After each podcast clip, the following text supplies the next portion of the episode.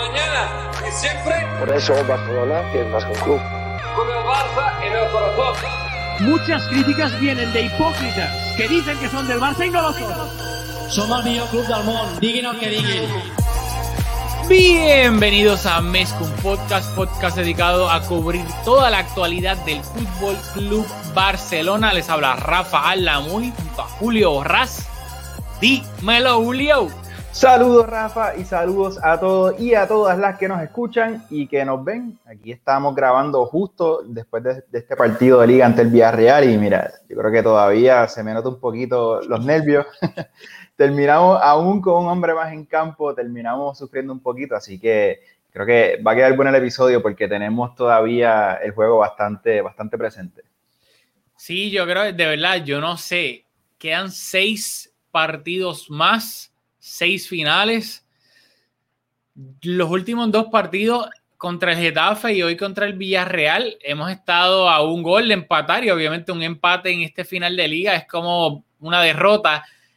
Y hemos estado para mí necesariamente porque los dos partidos era para haberlos ganado cómodamente y hemos estado sufriendo hasta lo último como con 40 minutos de añadido. Yo no sé si mi corazón aguante seis finales más así de acuerdo, ya estamos, estamos en Twitter estamos en todas las plataformas. No, estaba, ya mismo, ya mismo. Pero ya estamos, así estamos. que bueno, tengo instrucciones de la producción de, sí, de, tírala, de hablar en lo que te, te, quería comentar que ah, ya van como algunos meses de, de haber eh, hecho nuestro nuevo intro y todavía me gusta, me encanta, me encanta cómo suena. Siempre empezamos bien pompeado porque me, me lo disfruto, así que Sí, no, a mí me yo creo que era importante siempre y, un buen creo cambio, que, un buen cambio. Que lo hiciste bien, como con una, una musiquita que, te, que a mí me gusta cuando los programas deportivos, especialmente los deportivos, cuando tienen como que su intro es algo que, te, que tú te sientes que, que, estás jugando, que acabas de salir al campo y uh, a mí, tú sabes que a mí me gusta lo de la temperatura, las noches, la, claro, para claro, mí claro. es muy importante el, el setting de,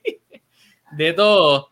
So, estoy poniéndola acá en vivo rapidito, pero vale, rapidito. aquí nos comenta Lucas que bueno, buenos muchachos a seis finales de una liga, así que coincidiendo ahí contigo que esta, estas últimas seis jornadas que restan van a ser bastante intensas.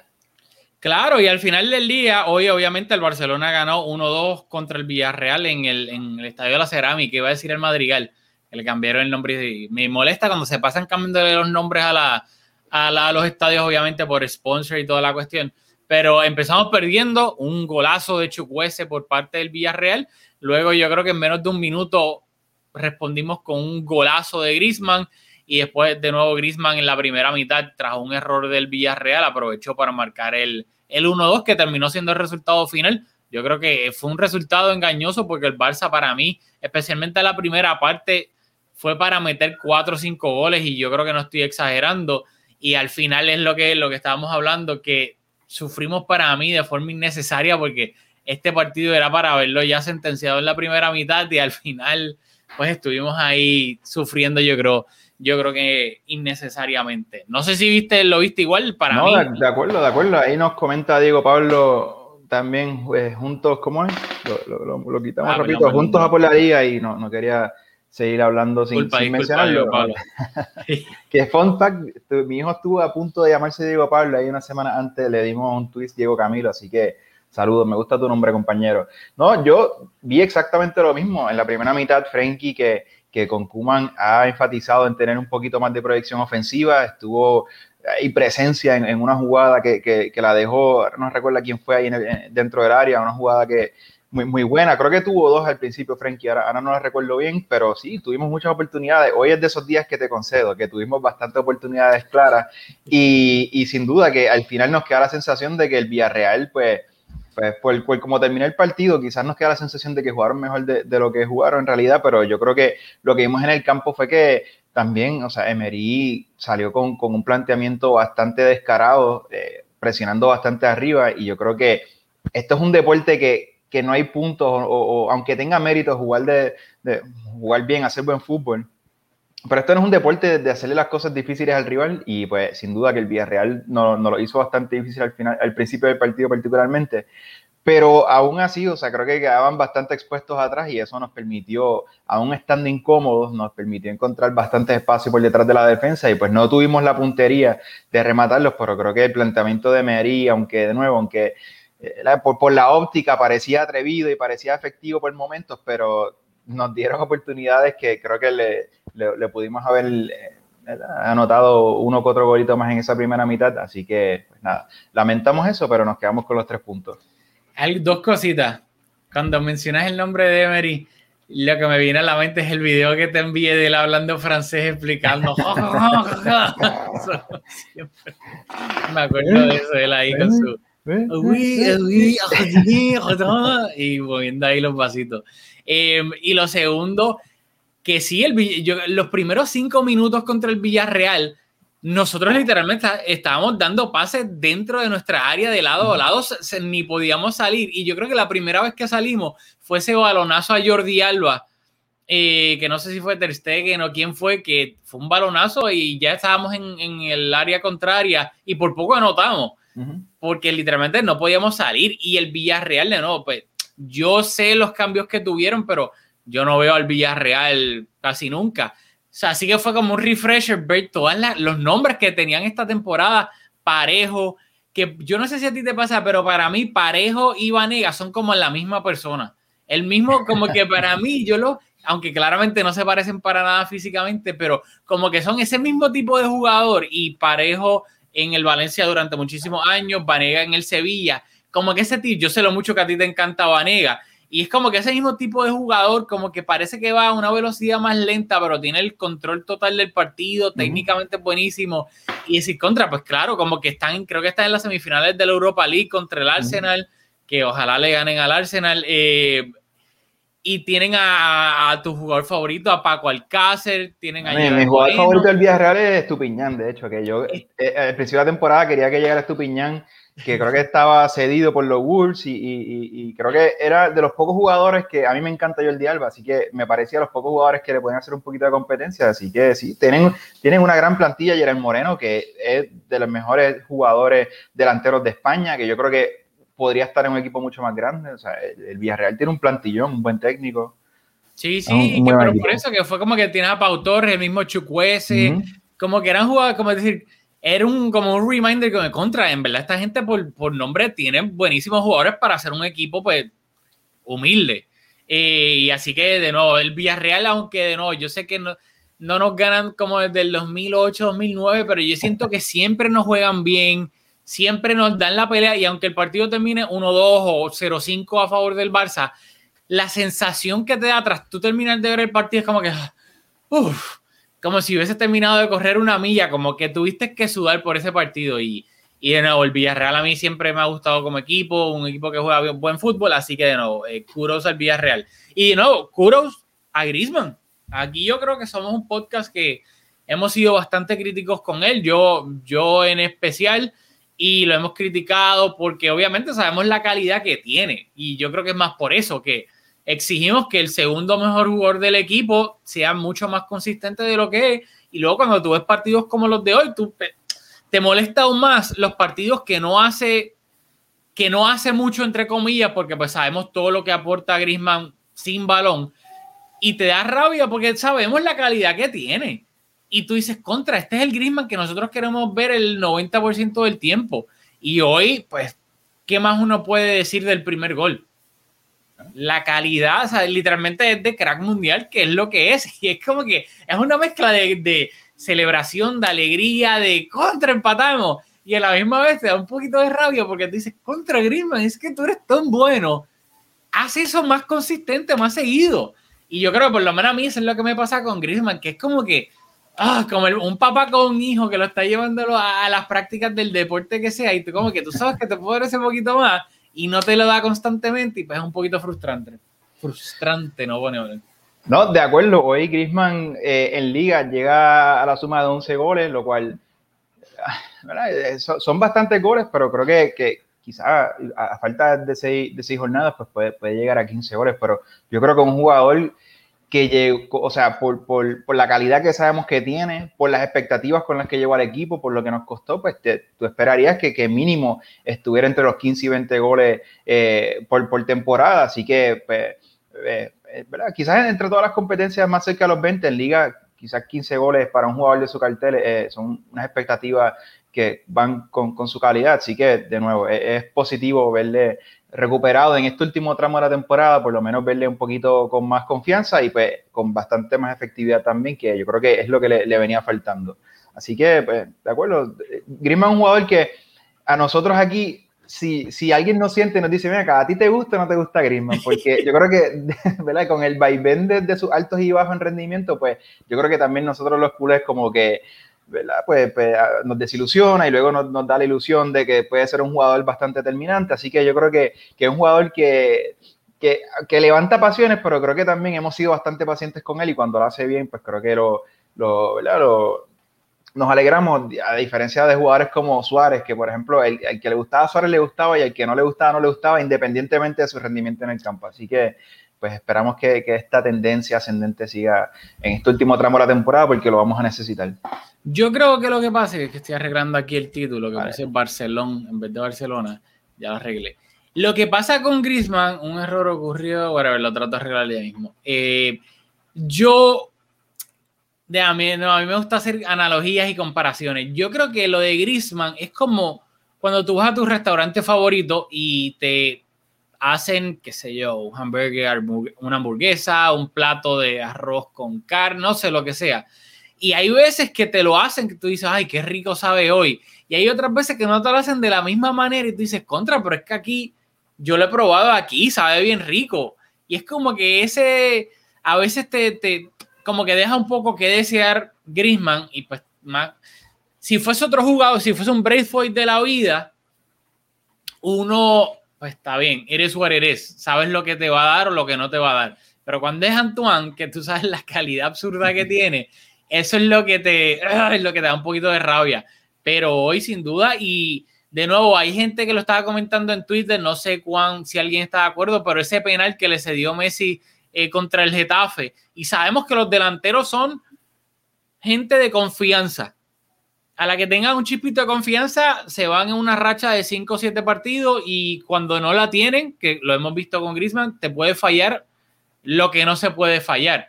Y yo creo que de no, yo espero que estas seis finales que nos queden, pues sigan esta buena, buena racha. Así que sin duda alguna, por lo menos en cuanto a ese tema hoy, Griezmann chapó.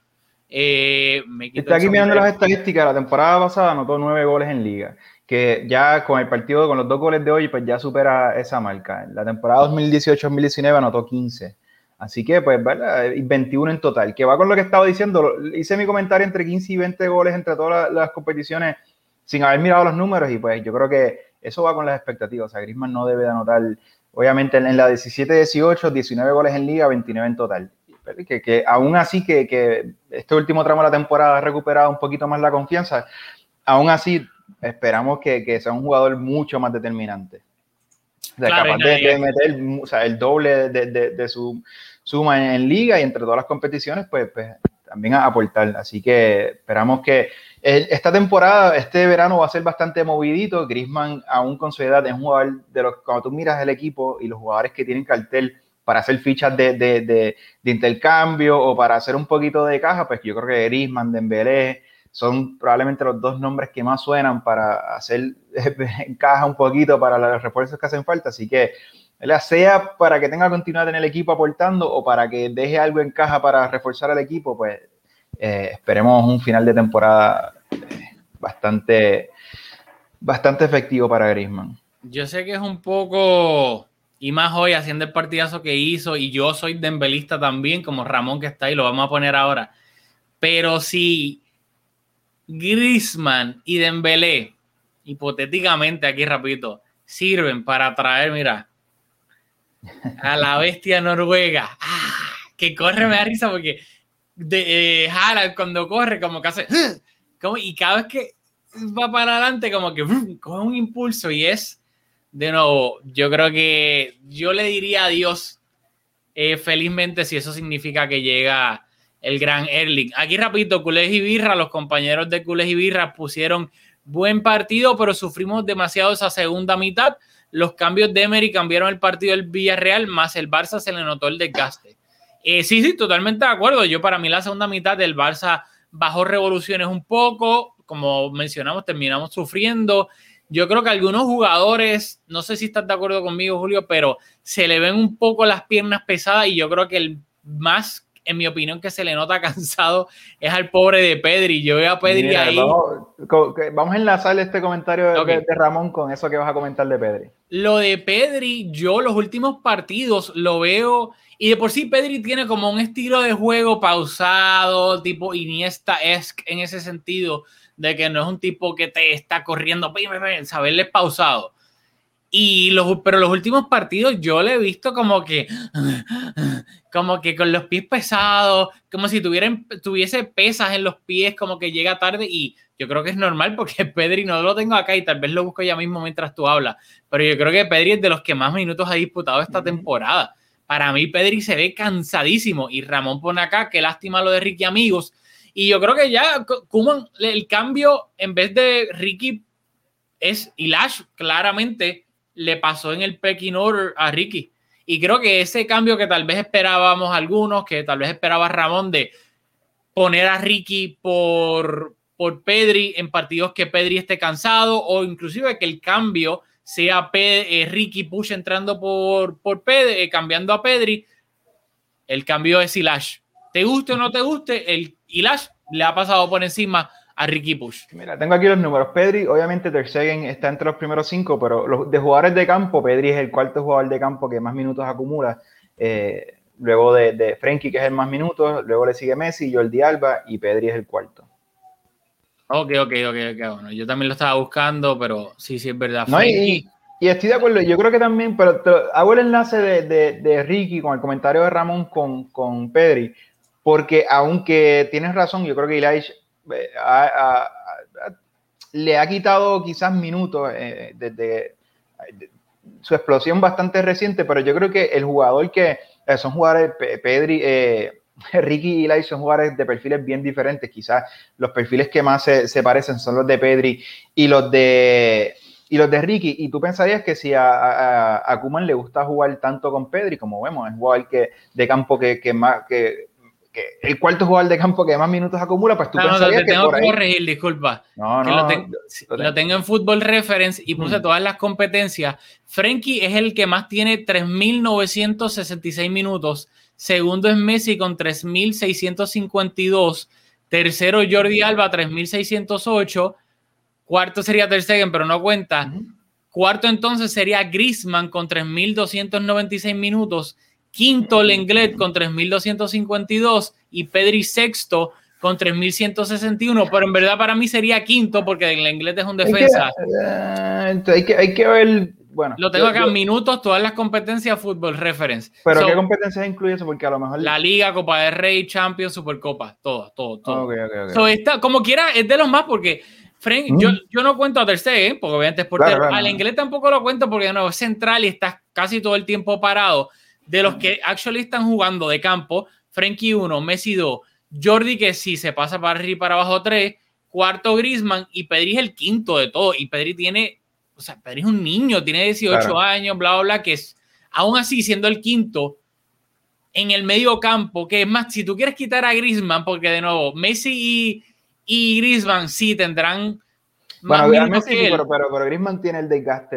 de- lo de- tiene, de- pero aún así, yo creo que yo creo que Pedri tiene más de, aunque compara Griezmann Claro. comparado con Messi, Por sí, eso, pero- y, por, y por ahí voy, lo que te quería decir es que tú pensarías que Kuman, apostando tanto por Pedri, pues tú quizás pensarías que, que le, le gusta ese, ese perfil de jugador y que por ahí, pues a lo mejor Ricky podría encontrar algunos minutos. Pero yo creo que la manera en que juega Pedri, su, su- esa capacidad que tiene, esa visión en fase ofensiva, de, de- de darte el último pase, de ser una válvula de escape en la presión, que son cualidades que Ricky también tiene y, y a Ricky a nosotros nos gusta mucho. Pero yo creo que Pedri tiene otra parte a su juego y es que tiene mucho más recorrido.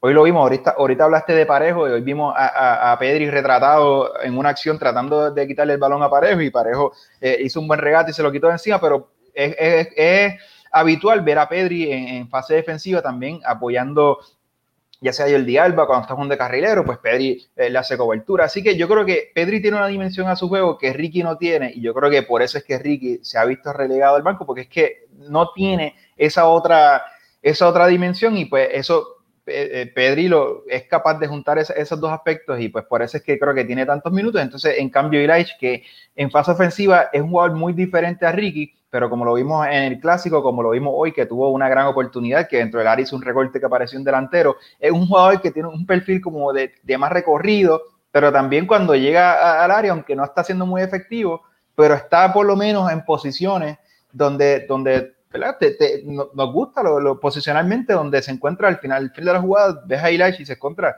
aunque no, la, no finalizó la jugada, estaba ahí, estaba en la jugada. Así que yo creo que, que Ricky, siendo un jugador tan unidimensional, con, con y, esa dimensión de su juego es espectacular. A mí me encanta, es de los mejores. O sea, si, si Ricky tú pudiera añadir el aspecto físico y tener un poquito más de recorrido a su juego, yo creo que sería de un fenómeno. Y lo que lo hace, lo hace excelentemente bien. Quizás en la plantilla de los mejores eh, con su creatividad. Pero como es tan. Eh, lo que hace bien es una sola cosa. Yo creo que, que lo tiene bastante difícil. Y, y yo creo que en el Barça es donde quizás donde único ese tipo de juego se toleraría, o sea, o, creo que es donde brillaría más, debo decir, en otro equipo donde eh, la posesión no es tan importante, Ricky quizás lo tendría un poquito más difícil, así que un poquito complicado la situación de Ricky Puch ahora mismo por, por, la explosión de Ricky, por la explosión de Yaich y por el overbooking que hay en esa posición, así que, no sé, lo tiene bastante difícil.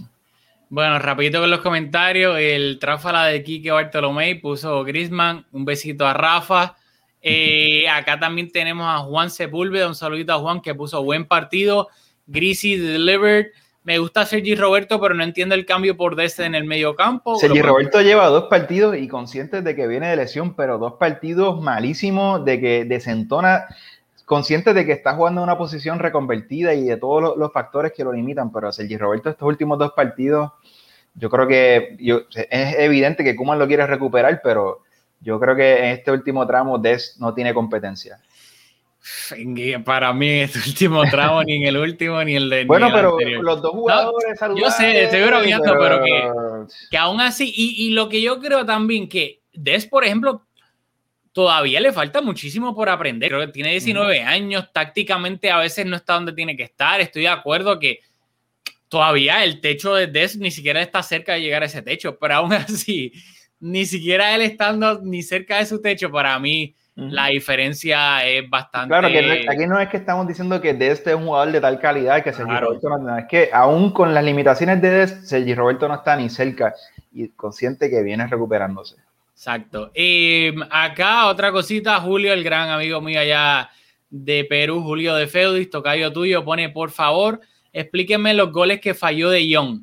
Sí, hoy, de, hoy Frenkie de nuevo. Tuvo dos claras. Clara, clara, que remató solo frente al arquero, tuvo dos clarísimas, una en cada mitad. Una en la primera mitad, que fue falló, slash Asenjo hizo un paradón tipo Casillas, que me recuerdo uno que fue como en el 2008-2009, que Casillas contra el Sevilla, que literalmente fue casi de un palo al otro.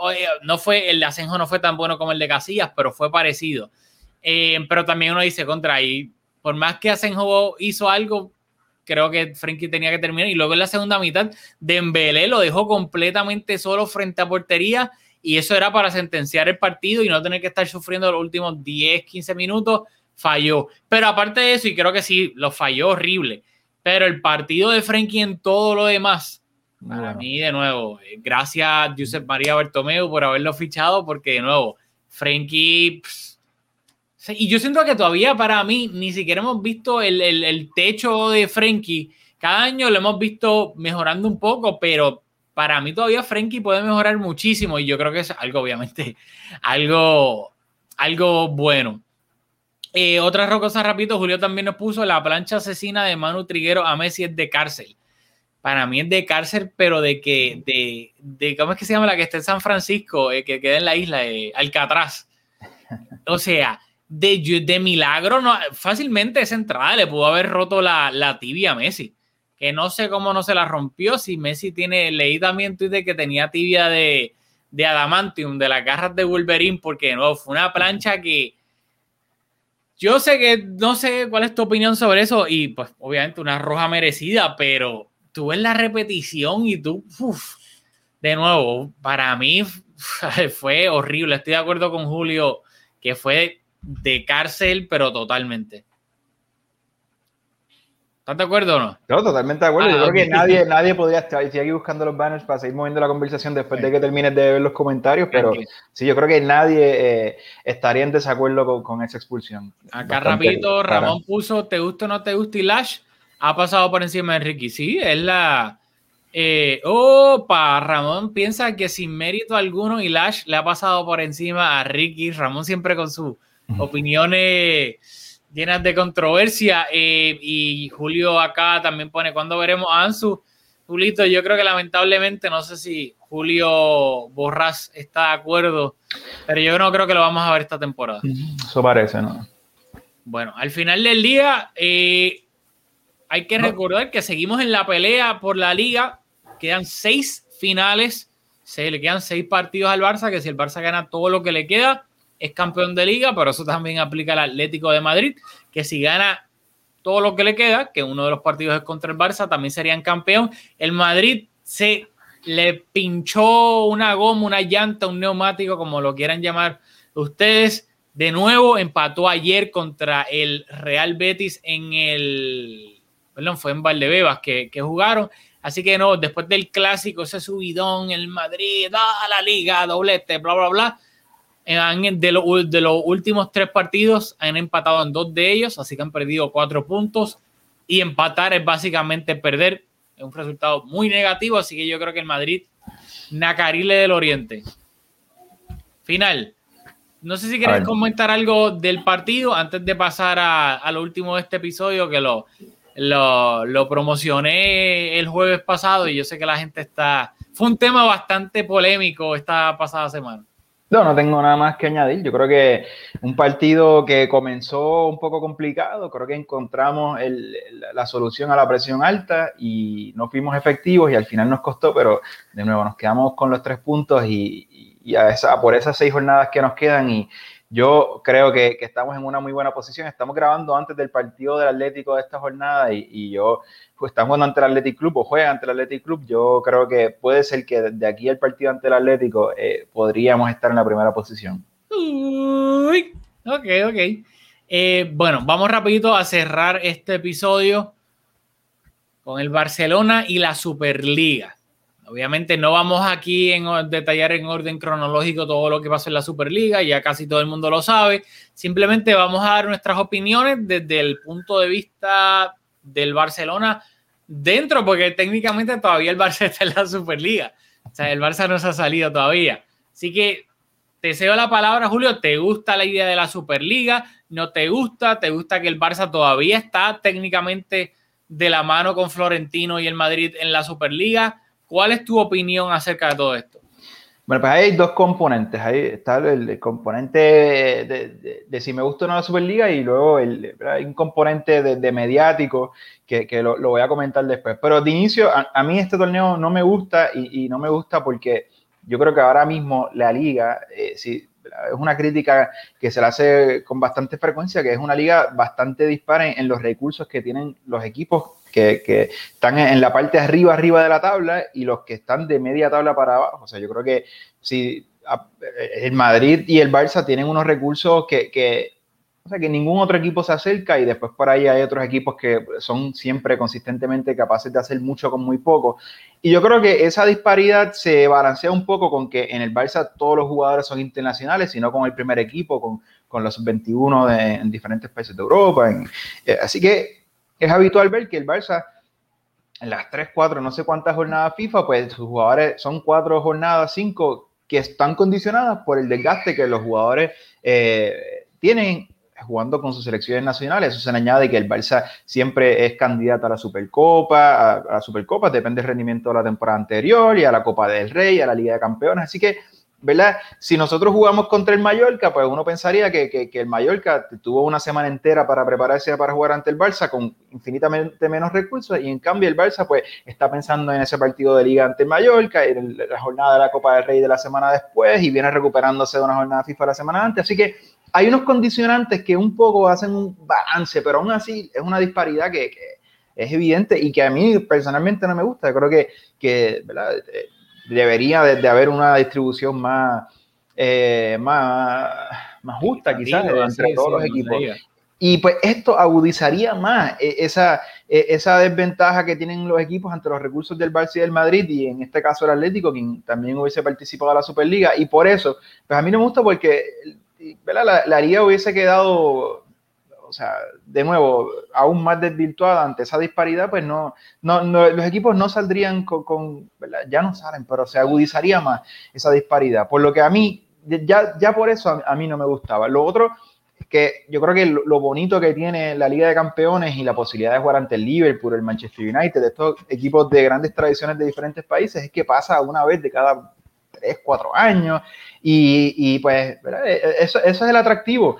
En cambio, si nosotros vamos todas las temporadas, eh, hay dos grupos, como tú quizás quieres hablar un poco más del formato, pero la idea es que los equipos jueguen consistentemente, eh, los grandes equipos se enfrenten, pues, pues, va a llegar el punto que, uno de estos equipos grandes va a ser el Mallorca, va a ser el Villarreal, porque vamos a estar jugando con bastante frecuencia, así que pues también eso le va a quitar un poquito el atractivo que tiene estos grandes encuentros de, equipos tradicionales europeos, así que por esas dos razones a mí no, me gusta que, que se forme esta Superliga. En cuanto a, un asunto de óptica, yo creo que el Barça está posicionado súper bien porque esto de la Superliga, aparte de, de, quizás una intención legítima de participar en ella, también es un esfuerzo por los grandes clubes de presionar para que en la Liga de Campeones haga un, formato diferente, para tener mayores ingresos. Así que, pues, al permanecer en este grupo de, los pocos que quedan, eh, eh, que todavía no, no se han desvinculado de la liga, pues seguimos teniendo esa ficha de hacer presión para que el club tenga ingresos mayores y pues eso es positivo.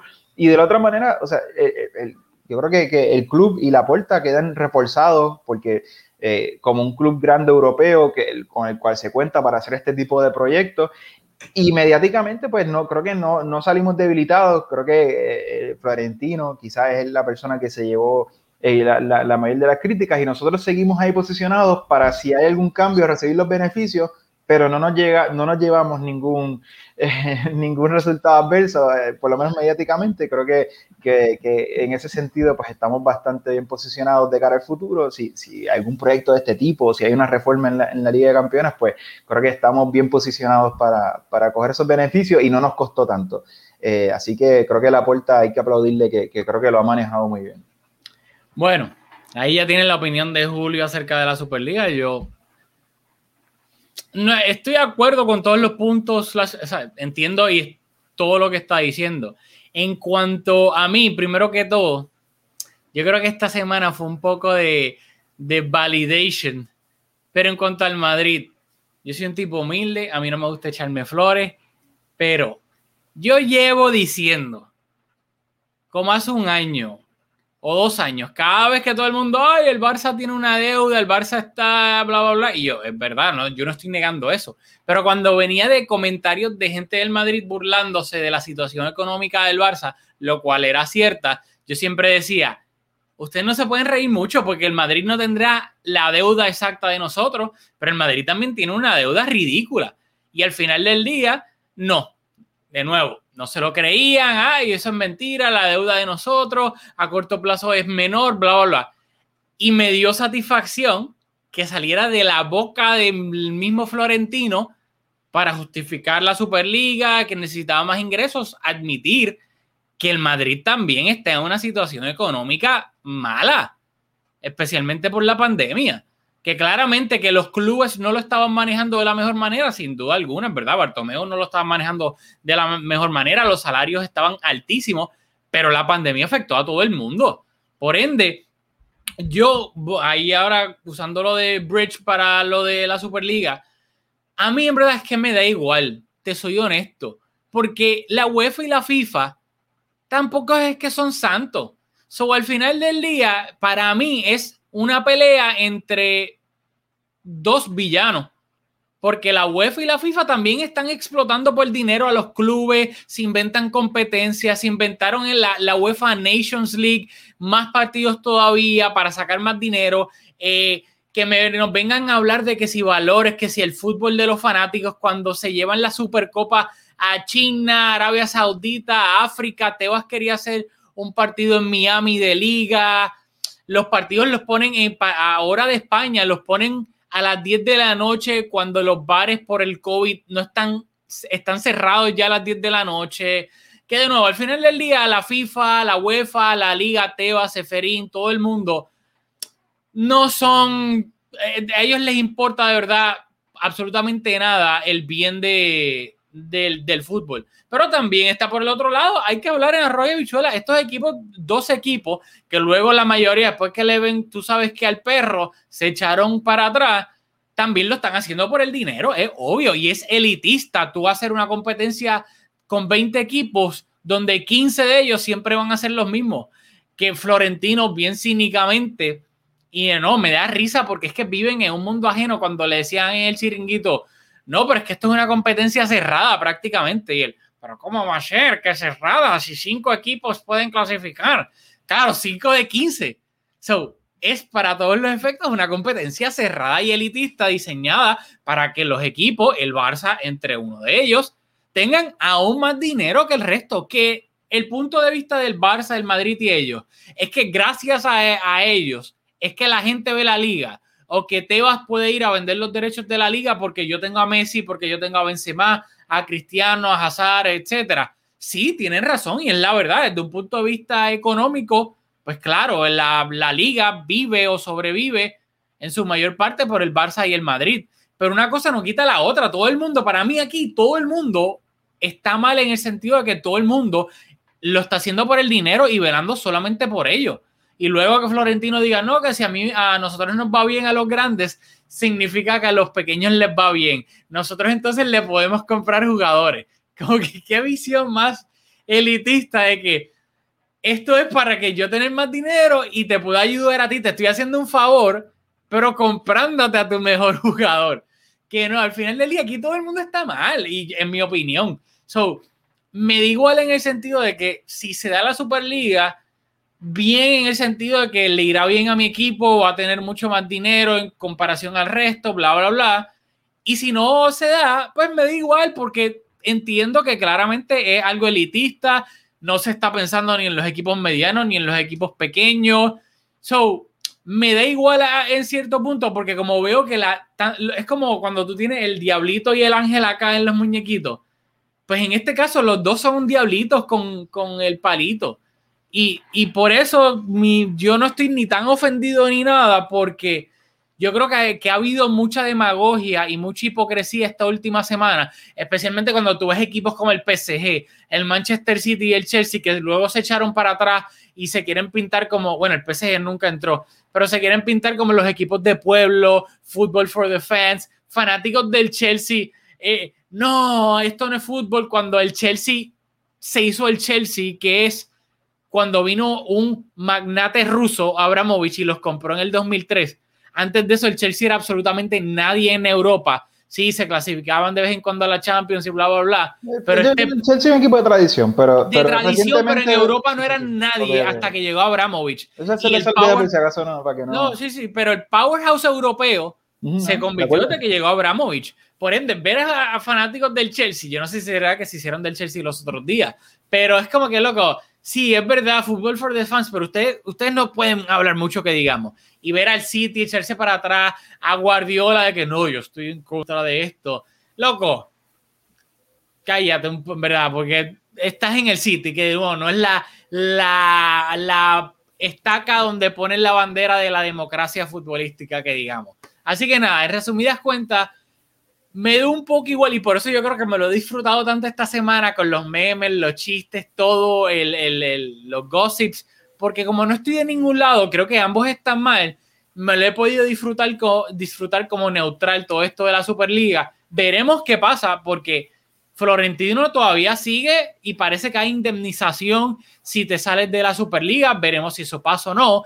Y yo no sé, y lo voy a soltar acá antes de terminar el episodio, si tal vez esto es una estrategia de los equipos que entre comillas se salieron, porque como hay penalidades económicas para tú salirte, no sabemos cuánta el impacto económico, que tal vez esto sea una estrategia de unos equipos de para imagen pública vamos a hacer el aguaje de que no salimos. No, nosotros tratamos de salir, nos escuchamos a los fans y luego ponle que el, pues la reprimenda económica sea mayor y digan, bueno, tuvimos que volver a la Superliga en contra de nuestra voluntad porque era demasiado la multa económica. Que no, no sé, ni sabemos si eso pase, pero que no, aquí hay que agarrar todo con pinza y aquí ningún equipo está, de los que obviamente los que se unieron, está salvo de, de crítica, pero como tú dices, al final del día, el Barça y Bartomeu, que de nuevo, mala mía, creo que te tengo que corregir porque Bartomeu fue el que cuando lo, lo dejó planchado y creo que ya estaba... Eh, dependía obviamente del futuro presidente y también se iba a tener que llevar anyway a la junta de, a la asamblea de socios. Así que no fue idea de la porta de que, ay, vamos a llevarlo, eso ya estaba con Bartomeu como que para limpiarse, limpiarse las manos como Poncio Pilato, yo lo firmé o lo dejé planchado, la porta es el que lo firmó, pero esto depende de los socios, no es mi culpa. Así que el Barça en cuanto a relaciones públicas, de todo, yo creo que es el menos mal que se ha visto y Florentino sin duda alguna es el que se ha llevado todos los rafagazos. Qué bueno ver al, villano que tú pensabas que nunca sangraba en las películas y verlo sangrar es como que, ¡Oh! ¡Oh! espérate, Florentino es humano. Y ver el resto del mundo criticar y tan y tan y tan duro a Florentino fue para mí esta semana, fue perfecta. Sí, yo creo que es justificado lo que busca en los comentarios, porque creo que estaba bastante eh, fuera de tono, yo creo que un poco enajenado de, de, la realidad de, de cómo, De, los recursos de, los... Yo creo que él está bien consciente de los recursos de, los clubes más pequeños, pero yo creo que como tú dices, un poco desconectado de, la realidad de, clubes que no son el Real Madrid y eso yo creo que le costó porque obviamente el universo del fútbol es tan grande y, su visión tan, tan, tan centrada en el Madrid, yo creo que, que le costó y, y le costó bastante. Y Florentino estaba como loco de crear esta Superliga para financiar el fichaje de Mbappé y veremos ahora si se le da o no. Un saludo a Juan Diego Gamarra que pone quién pidió a Rambo en el podcast. Saludito ahí al peruano, eh, que su jugador favorito es Claudio Pizarro, el, el, peruano más grande de la historia, el futbolista peruano más grande de la historia. bueno, Farfán juega en el equipo más grande de Perú, que es Alianza Lima. Eh, bueno, pero Farfán ha jugado en, todos los equipos de Europa. Sí, sí, pero lo que pasa es que eh, Juan Diego es de la U de Perú y los rivales de ellos Alianza. El Lucas Pérez, sin duda, fue la semana de la demagogia en el mundo del fútbol. Acá, mira, te mandan saludos, Julio. Eh. Y nada, acá rapidito, para ir terminando ya el episodio, siempre lo terminamos con un hashtag para quien haya escuchado hasta el final, que siempre se lo agradecemos. Luego nos ponen en Twitter, que es donde estamos bien activos, pongan allá el hashtag y el comentario que les dé la gana sobre la Superliga, sobre el partido contra el Villarreal, sobre los seis partidos que quedan, futuro fichar, lo que les dé la gana, simplemente acompáñenlo de hashtag que vamos a decir ahora para que sepamos que lo escucharon hasta el final. Yo tengo algo en mente. No sé si Tienes... No, no, pues entonces voy a confiar en ti, pero la última vez hemos deliberado demasiado sobre el hashtag. Ya, ya, no, yo creo que el partido hoy solamente tiene tiene, creo que se merece el hashtag y hashtag, como ustedes lo quieran poner. Grisman, Grisi, Antoine, como les dé la gana, pero claramente el hashtag es Antoine Grisman. Así que lo pueden poner como les guste a ustedes. Pongan hashtag. No, no, no, no, tienes que, tienes que tomar, tienes que, porque si no, los vamos a perder, si no los vamos a perder, así que. Bueno, Grisman, hashtag Grisman, hashtag Grisman, nos vamos sencillo. Pongan hashtag Grisman en Twitter, obviamente nos taguean para saber que lo, que lo, que lo pusieron y no, pongan el comentario de, contra el Villarreal, la Superliga, eh, los partidos que quedan, lo que les dé la gana para saber que lo escucharon hasta el final. Así que recordar que jugamos a mitad de semana, el jueves es que jugamos, ¿verdad, Julio? Jugamos el jueves, sí. Jugamos el jueves contra el Gran... ¿Es contra el Granada en el Camp Nou? Contra me cogiste. Ay, espérate, que no podemos dar aquí información falsa ni fatura. Este es un podcast serio. Sí, el, el jueves jugamos contra el Granada en el Camp Nou y el domingo que viene jugamos contra el Valencia en, en Mestalla. Así que el jueves voy a tratar de grabar un episodio rapidito cuando se acabe, pero todo depende de la segunda vacuna. Creo que me toca el miércoles, así que yo soy Rambo, voy a tratar de, de pelear contra la segunda vacuna, pero puede que tal vez me azote como Casemiro a sus rivales y no pueda grabar el jueves. Así que si no puedo, pues eh, obviamente acá vamos a estar el domingo que viene, Julio y yo, para hablar de todo lo que pasó a mitad de semana y contra el Valencia. Así que nos vemos la, en la próxima, cuando sea, el jueves o el domingo, aquí en Mezcum Podcast.